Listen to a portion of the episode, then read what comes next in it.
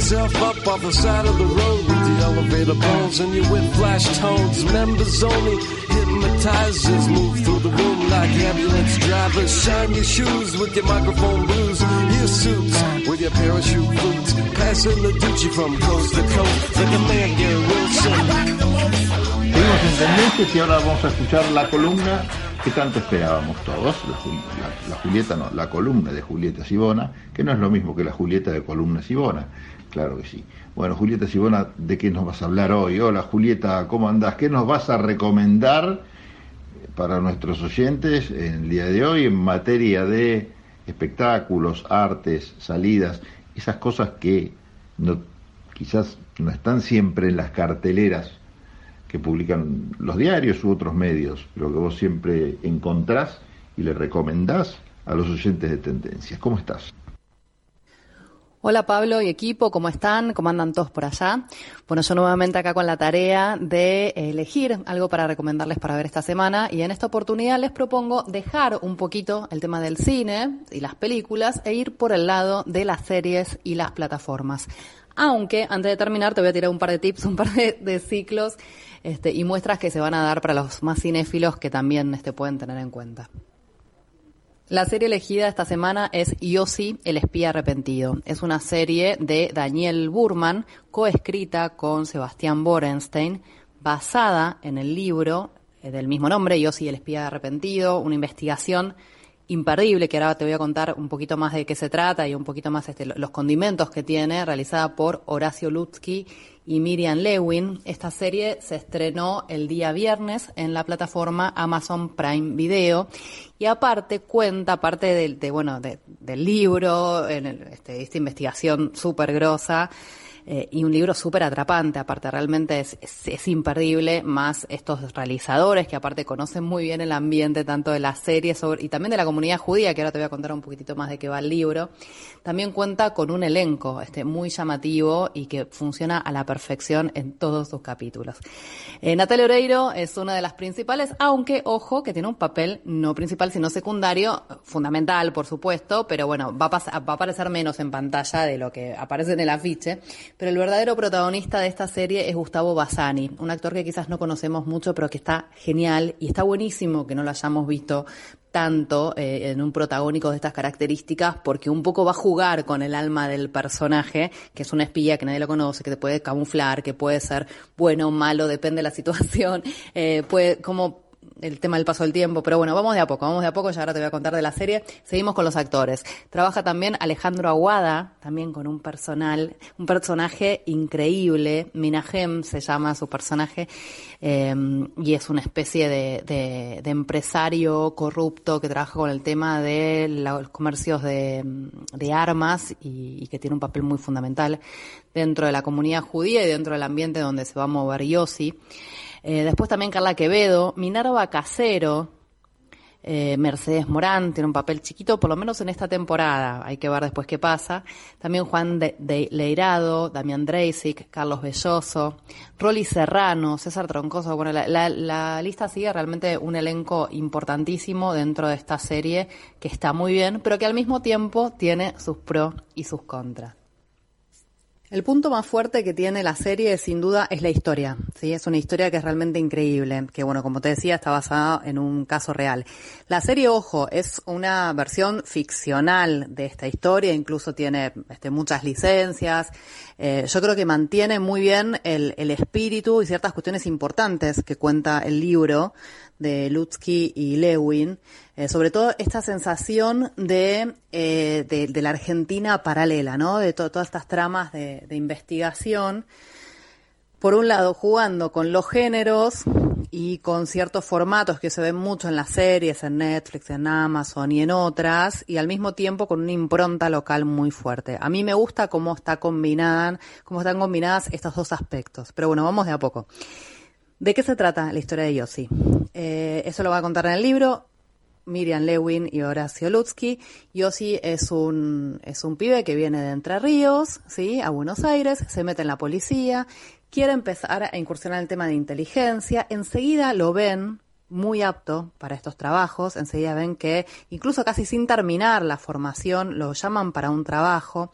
Ven que tiene muchas cualidades físicas, pero también una inteligencia muy particular y una historia que les permite, bueno, aislarlo completamente, una edad, este, eh, también este, como muy maleable, este, muy manejable. Y, y lo que le van a dar la tarea, muy joven, él, es de meterse, infiltrarse en la comunidad judía, y pasar una serie de informaciones, eh, porque lo que se estaría investigando por parte de los servicios de inteligencia es el plan Andinia, que es un, una locura absoluta, pero bueno, eh, hay, documentos que explican que se investigó eso, aunque parezca mentira, eh, incluso durante la dictadura también, este, este, bueno, después de eso va a estar en el libro, eh, muy poco en la serie, pero bueno, la cuestión es que realmente había una sospecha de, este plan alocado que consistía supuestamente en que los judíos, había una conspiración de los judíos para tomar la Patagonia Argentina y apropiársela. Pero bueno, la cuestión es que lo mandan eh, a infiltrarse dentro de la comunidad judía y él empieza a estudiar idioma, empieza a meterse dentro de la cultura, empieza a tener sus amigos que son judíos, empieza a ir al club, a la coa hebraica, empieza a militar en una en un grupo eh, de jóvenes eh, judíos también. se van metiendo y su vida empieza a hacer eso. Una cosa bueno que dice en el tráiler, quizás lo vieron, este, con la voz de Natalia Oreiro, que va a ser como su mentora y a quien le tiene que rendir cuentas y le da la misión es, vos tenés que convertir en el mejor de los judíos. Y lo más curioso es que lo logra. Sí, a tal punto de que sus amigos, su pareja, sus afectos, su trabajo, todo empieza a estar ahí. ¿Cuándo se produce el quiebre de Yossi? Eh, no estoy spoileando porque, de hecho, esto no está del todo en la serie. Yo te estoy contando la historia que va a contar el libro, esta historia que te cuentan eh, Lutsky y Miriam Lewin en cualquier charla o incluso en la contratapa del libro. El punto de quiebre es que él en un momento se empieza a dar cuenta que él pasó información que podría haber servido, ¿sí? Y podría haber sido útil para cometer el atentado a la AMIA y también a la Embajada de Israel. Entonces ahí se da cuenta de que sus superiores lo están dejando solos, de que no solamente estaba en peligro él, sino también todos sus afectos, y de que él estaba colaborando con esta atrocidad total. Entonces la cuestión es que cuando él se quiere ir, ¿sí? Eh, no tiene quien lo proteja, porque dentro de la comunidad judía, dentro de sus afectos, enterándose de que él era un espía, ya no quieren saber nada con él, eh, lo empiezan a perseguir. Él, mientras que estuvo infiltrado, también colaboró con eh, grupos que se manejaban en la ilegalidad por distintas razones. En este caso, en la serie se va a explotar el tema y la historia de la compra y venta de armas. Eh, entonces está solo y cualquiera lo va a querer matar. Pero el móvil de él, y por eso no desaparece del planeta, porque podría hacerlo, es que él que quiere recuperar a su mujer y su familia, ¿sí? Es una historia de amor, el móvil. Esto es lo que está en el libro y eso es un poco lo que van a contar Lewin y Lutsky, que aparte en este libro hay una investigación muy grosa y se explica muy bien de cómo funcionaron los servicios de inteligencia post dictadura a través de los años, las distintas décadas y los distintos gobiernos.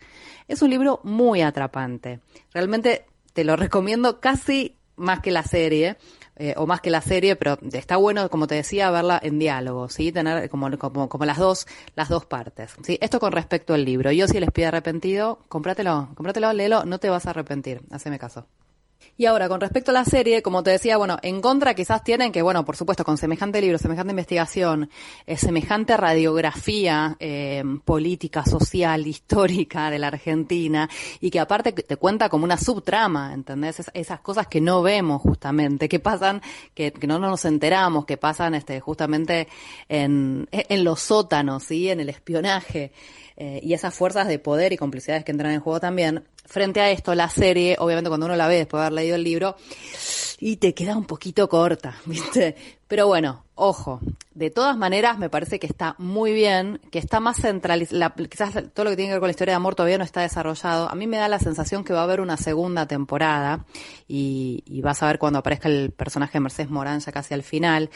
Eh, pero bueno, de todas maneras, como te decía, me parece que está muy bien, primero, el tema de los actores, la elección de este protagonista, sí, que no lo vimos tanto y que nos permite eh, identificarnos con él y que también sea un signo de pregunta para nosotros. Después eh, es una es una serie que tiene mucha acción. Quizás a mí me fastidió mucho y me molestó un poco el constante ida y vuelta en el tiempo. Eh, alrededor de los 2000, antes de la embajada de Israel, después de la embajada de Israel, como esta vuelta constantemente que yo no sé si era tan necesaria. Digo, como un recurso de generar suspenso e intriga, como si la historia en sí que está contando no la tuviera. Y la verdad que en ese sentido a mí, a mí me fastidió un poco, pero no quiere decir que a los demás no, quizás sea un elemento así también de, este, que atrape al espectador. Después, otra cosa interesante, bueno, todo el tema de la puesta en escena, cómo juega, por ejemplo, con las imágenes de televisión y con la música, depende la década y el año en el cual se está desarrollando como para ubicarnos, sin abusar de este recurso, no es que típico que no sé, que tal presidente asume te aparece, la, aparece, pero no hay un abuso de estos recursos. Eso me gustó mucho también. Me gustó mucho un concepto que eh, Daniel Burman explicó en distintas entrevistas que tiene que ver con que esto de generar eh, películas de espías en países periféricos y cómo funciona el tema de la ilegalidad, el tema del espionaje, el tema de la corrupción. Sí que es distinto cómo se desarrolla en Estados Unidos, que en Europa, que en Argentina, que en Colombia. Eh, y en ese sentido juega muy bien con lo local. Recordemos que Daniel Burman es el director de Esperando al Mesías, El Abrazo Perdido, del Rey del Once, de distintas películas que justamente todo lo que tiene que ver con la comunidad judía no solamente que lo conoce muy bien, sino que conoce muy bien cómo representarlo, cómo llegar a, un público este, conocedor y no conocedor también. Y en ese sentido, este, impecable. Eh, no me quiero extender mucho más porque no la quiero hacer muy larga. Eh, de la serie en sí no hablamos tanto, ojo, no te estoy spoileando demasiado, te vas a sorprender cuando la veas. Pero, pero si te animás, eh, mi recomendación es ir esta semana con Yossi, el espía arrepentido. Se puede ver en la plataforma Amazon Prime Video o en alguna alternativa que alguno encuentre. Así que bueno, Contame, Pablo, después qué te pareció, ¿eh? Quiero que la veas y que la charlemos en algún momento.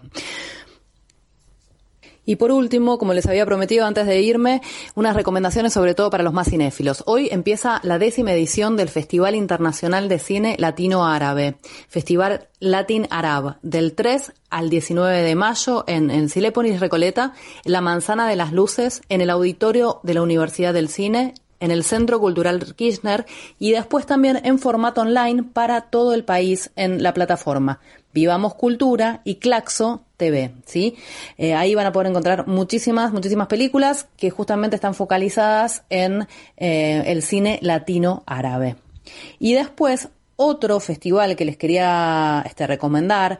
Ahí van a poder también ver películas distintas para los que están buscando este, ver otras cosas y también ir al cine y ver buenas películas en sala. Es el festival La Mujer y el Cine, que se va a realizar desde el 5 al 8 de mayo. Nada más, estos tres días va a ser una nueva edición de este festival, nuevamente con un formato mixto, presencial, en el Malva y en el Centro Cultural San Martín, y online también a través de la página Vivamos cultura.buenosaires.gov.ar. Como siempre va a haber una competencia de cortos, una este, también este, proyecciones de largometrajes, también una sección panorama que este año parece que viene muy nutrida de estrenos sobre todo. También va a haber un ciclo de charlas este, muy tentadoras, muy buenas con respecto a toda esta temática y, entre, y una de ellas va a ser con Isabel Coixet, la destacada realizadora española. Así que también les recomiendo darse una vueltita por el festival La Mujer y el Cine. Bueno, con esto Pablo, eh, nos despedimos, te mando un beso grande y nos reencontramos la próxima semana. Chao. Buenísima la columna de hoy, Julieta. Gracias por haber pasado nuevamente por Tendencias. Nos reencontramos el próximo martes y aquellos que quieren volver a escuchar estas recomendaciones lo pueden hacer a través de las redes sociales que tiene Julieta, las personales, y si no por las redes sociales del programa o las personales mías. ¿eh? Si no saben cómo buscar, busquen Pablo Galeano, Julieta Sibona, en Spotify, eh, sale también en Instagram algún comentario, en Twitter. Arréglesela pero la cuestión es que no puede haber dejado de escuchar, no tiene pretexto al menos, para decirnos que no escucharon la columna de Julieta. Gracias Julieta y nosotros seguimos en tendencias. Ecomedios.com AM1220. Estamos con vos. Estamos en vos.